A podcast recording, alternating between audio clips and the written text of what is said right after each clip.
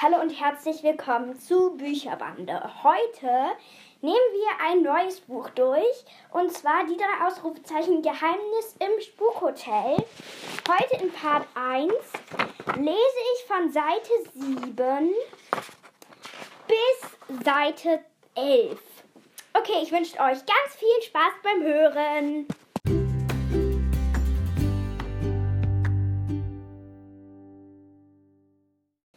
Die drei Ausrufezeichen Geheimnis im Spukhotel Part 1. Ich lese von Seite 7 bis Seite 11. Auf in den Schwarzwald. Hast du schon fertig gepackt?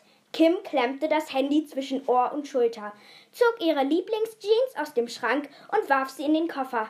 Fast, antwortete Franzi am anderen Ende der Leitung. Ich kann meine Wanderschuhe nicht finden. Außerdem habe ich keinen sauberen Pullover mehr.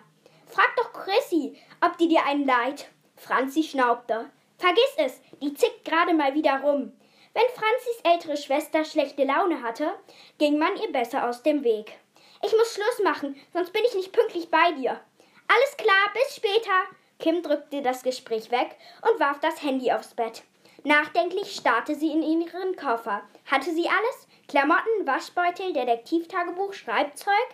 Plötzlich wurde die Tür aufgerissen und Ben stürmte ins Zimmer. Natürlich ohne vorher anzuknopfen. Wo sind meine Schienbeinschoner? Kim seufzte. Woher soll ich das wissen? Sie lagen im Bad, jetzt sind sie weg. Ihr Bruder klang so vorwurfsvoll, als hätte Kim die Schienbeinschoner persönlich weggezaubert. Pass halt auf deinen Kram auf und jetzt verschwinde, ich muss packen. Kaum hatte Ben das Zimmer verlassen, kam Lukas herein. Hast du meine Stutzen gesehen? Kim verdrehte die Augen. Nein, habe ich nicht. Manchmal raubten ihr die Zwillinge den letzten Nerv. Lukas drehte sich auf den, dem Absatz um und ging hinaus. Mama, ich brauche meine Stutzen, brüllte er quer durch den Flur. Irrenhaus, murmelte Kim. Sie wollte den Koffer gerade zumachen, da fiel ihr ein, was noch fehlte. Ein Buch. Sie griff nach dem Krimi, der auf ihrem Nachttisch lag, und packte ihn ein. Kim war eine Leseratte und würde nie ohne Buch verreisen. Frau Jülich streckte den Kopf zur Tür hinein. Bist du soweit? Papa will in einer Viertelstunde los. Bin fast fertig. Hast du die warme Strickjacke eingepackt? fragte ihre Mutter. Im Oktober kann es im Schwarzwald ganz schön kalt werden. Kim nickte. Und feste Schuhe? Ich nehme meine Wanderstiefel mit. Franzi will unbedingt einmal um den Titisee laufen. Aus dem Erdgeschoss ertönte ein markerschütternder Schrei, gefolgt von lautem Hundegebell. Ben, Lukas, was ist los? Frau Jülich eilte aus dem Zimmer. Kim sprang auf und folgte ihrer Mutter die Treppe hinunter. Die Zwillinge wälzten sich in der Küche auf dem Boden. Die gehört mir, schrie Lukas. Nein, mir! Ben versuchte seinem Bruder eine Tafel Schokolade aus der Hand zu reißen. Pablo, der Hund der Jülichs, sprang aufgeregt um die beiden herum. Er schien das Ganze für ein lustiges Spiel zu halten. Schluss jetzt! Rief Frau Jülich. Hört sofort auf damit! Kim schnappte sich kurzerhand die Schokolade. Wenn zwei sich streiten, freut sich die dritte. Sie lächelte. Zufällig gehört diese Tafel mir. Nett, dass ihr mich daran erinnert. Ich wollte sowieso noch Reiseproviant einpacken. Mano, baute Man. Das ist gemein. Frau Jülich warf einen Blick auf die Uhr, Uhr über der Küchentür. Beeilung, Jungs, ihr werdet gleich abgeholt. Wo sind eure Taschen? Die Zwillinge sprangen auf und verschwanden nach oben. Sie fuhren heute für fünf Tage ins Fußballcamp und darauf freuten sie sich schon seit Wochen. Im Gegensatz zu ihren Brüdern konnte Kim Sport nichts abgewinnen. Sie lag lieber auf dem Sofa, las einen spannenden Krimi und knabberte Schokolade. Am liebsten ging sie jedoch mit ihren Freundinnen Franzi und Marie auf Verbrecherjagd. Zu dritt waren sie die drei Ausrufezeichen und hatten schon 80 Fälle gelöst. Eine absolute Erfolgsquote. Kim! Die Stimme von Herrn Jülich ertönte. Kannst du mir mal bei den Kisten helfen? Klar. Kim verließ die Küche, stopfte die Schokoladentafel im Vorbeigehen in ihren Rucksack unter der Garderobe und lief nach draußen. In der Einfahrt parkte der Familienkombi. Die Kofferraumklappe war geöffnet und Kims Vater wuchtete gerade eine schwere Holzkiste hinein. Im Schuppen stehen noch zwei Kisten, keuchte Herr Jülich. Gemeinsam schleppten Kim und ihr Vater die Kisten zum Auto und verstauten sie im Kofferraum. Ich wusste gar nicht, dass Kuckucksuhren so schwer sind. Kim wischte sich eine Schweißperle von der Stirn.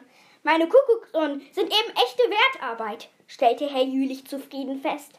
Ich bin gespannt, wie sie bei den Besuchern bei der Ausstellung ankommen. Kims Vater war Uhrmacher und hatte sich vor einer Weile mit einer eigenen Kuckucksuhrenwerkstatt selbstständig gemacht. In den Herbstferien wollte er seine handgefertigten Einzelstücke auf einer Kuckucksuhrenausstellung im Schwarzwald präsentieren. Und das Beste war, Kim, Franzi und Marie durften mitfahren. Kim warf einen Blick in den Kofferraum, der schon ziemlich voll war. Hoffentlich passt unser Gepäck noch rein. Ich hol schon mal meinen Koffer. Franzi und Marie müssten auch gleich kommen. Sie lief zurück ins Haus. Die Zwillinge polterten gerade mit ihren Sporttaschen die Treppe hinunter. Geht noch mal aufs Klo, mahnte Frau Jülich. Mama, riefen Kim, Ben und Lukas gleichzeitig. Ausnahmsweise war Kim der gleichen Meinung wie ihre Brüder. Manchmal benahm sich ihre Mutter echt peinlich. Als Kim mit ihrem Koffer aus dem Haus kam, fuhr der Wagen von Familie Winkler vor. Franzi und Marie sprangen heraus. Da sind wir! Franzi stürmte zu Kim und umarmte sie. Ich freue mich schon so auf die Reise. Und ich erst. Marie zupfte eine blonde Haarsträhne zurecht, die sich aus ihrem Pferdeschwanz gelöst hatte. Frau Winkler, die die Mädchen hergefahren hatte, begrüßte Kims Eltern. Dann kann's ja losgehen. Herr Jülich verstaute das Gepäck im Kombi. Es passte gerade so rein. Maries Koffer war besonders schwer. Himmel, was hast du denn alles eingepackt?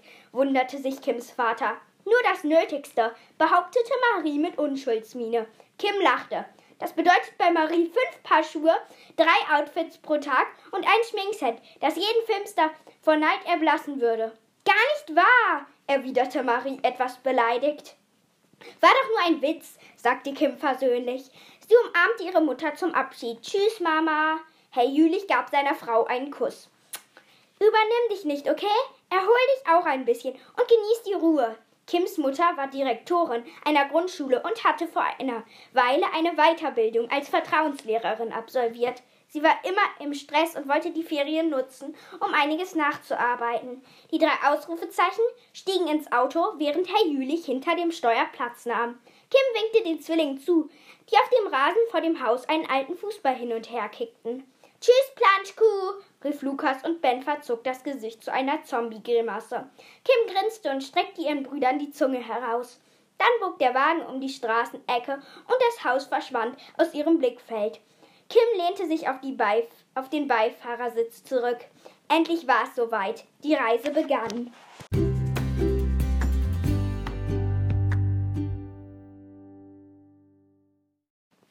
Das war schon Part 1 von der Geschichte. In der nächsten Folge gibt es Part 2 für euch. Und ähm, ja, es hat schon passend geendet, wo, wo da stand, die Reise begann. Und ähm, im nächsten Part werde ich von der Seite von Seite 24 bis Seite 30 lesen. Könnt ihr euch schon mal darauf freuen? Tschüss!